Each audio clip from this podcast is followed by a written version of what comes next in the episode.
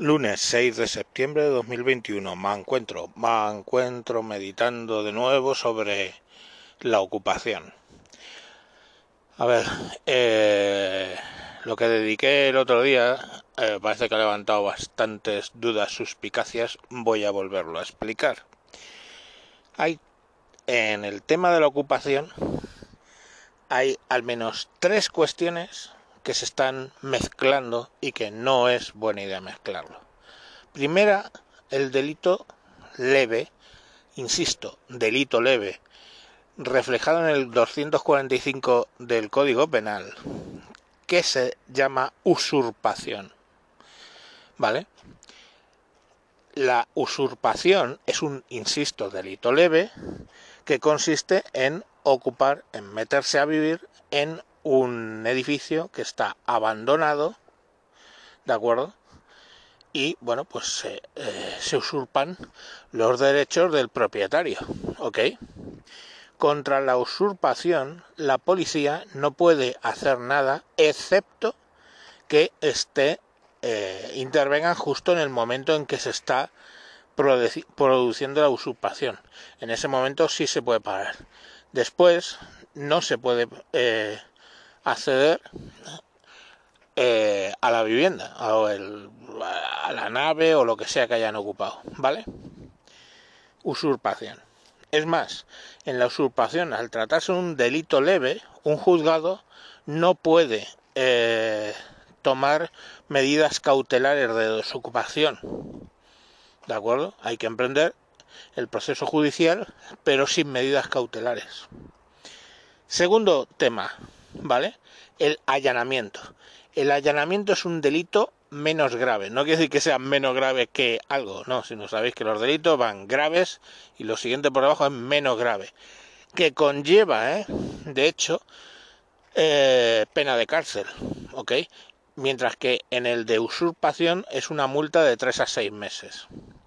Entonces, la cuestión al final es que en el delito de allanamiento de morada, da igual que hayan pasado 1, 5, 10 minutos, media hora, 3 días, 15 días, se puede proceder al desalojo con medidas cautelares de un juez, ¿de acuerdo?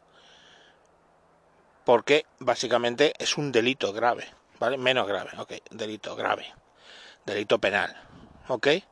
Entonces, eso siempre es cuando la, casa es una vivienda y no está abandonada. Sea primera vivienda, segunda vivienda o lo que tú quieras. Mientras no esté abandonada, quiere decir, pues que yo, ¿qué pasa? Que estoy en esa casa un fin de semana al año. Pues es morada, ¿vale? ¿Qué pasa? Que en esa casa, en mi casa, me he bajado por el pan y se me han metido unos. Allanamiento de morada, directamente. Y el tercer tema que está mezclado aquí, ok, es el de los inquilinos que dejan de pagar. ¿Vale? O inquilinos que realquilan o todos los temas relacionados con la renta, ¿ok? Con el alquiler. ¿Vale? Son tres delitos distintos, ¿ok? Entonces, generalmente cuando hablamos de ocupación de la nave no sé qué o del no sé qué, no sé, o unas viviendas que están en construcción. Es un delito contra la propiedad, ¿vale? Porque al fin y al cabo es la propiedad de la promotora que está construyendo esas viviendas o de alguien que lo ha comprado sobre plano o, o un banco que posee esas, esas casas abandonadas.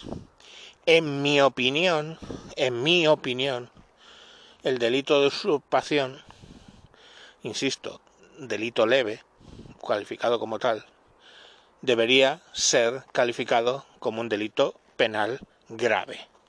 ¿Ok? En mi opinión particular. Pero de momento, con la ley en la mano, eso es usurpación. Y no tiene nada que ver con allanamiento de morada. ¿Vale?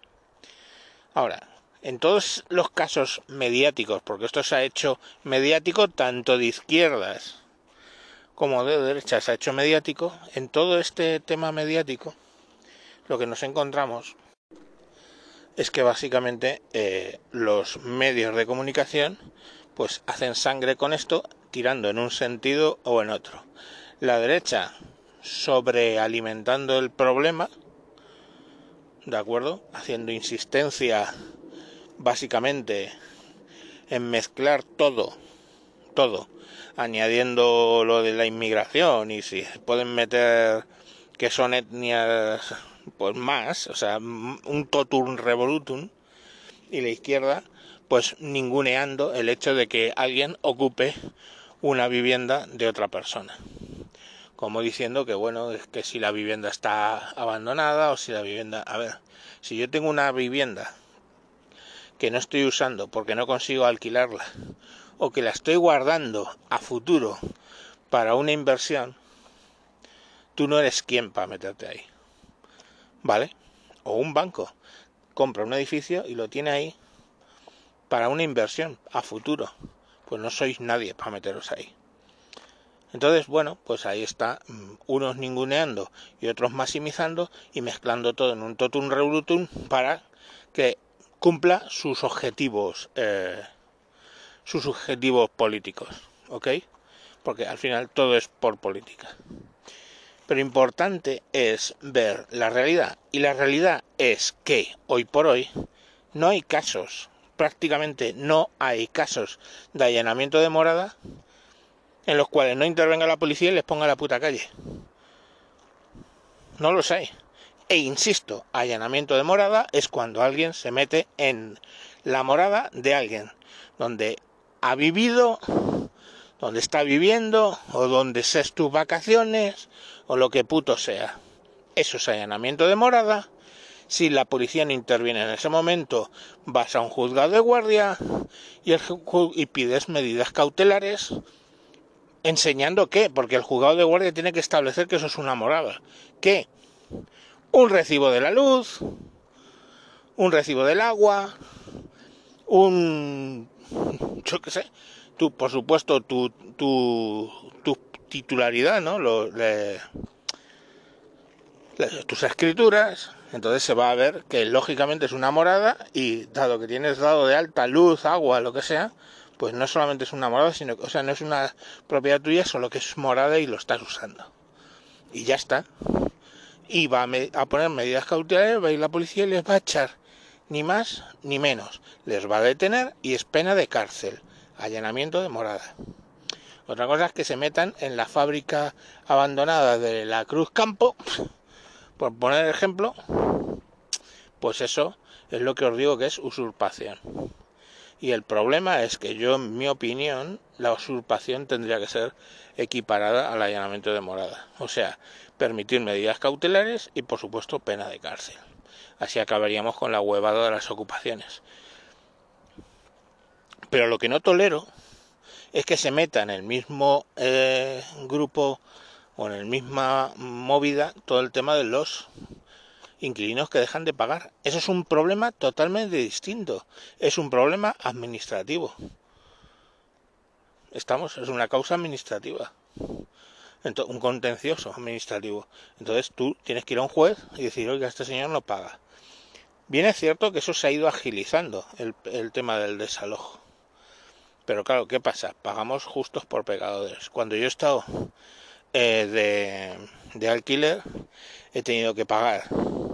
De entrada lo he tenido que hacer a través de una agencia. Con lo cual, a la agencia hay que pagarle, yo que voy a coger el alquiler, hay que pagarle un mes hay que darle un mes de fianza al que al que te alquila, más un mes adicional, que es el mes en curso.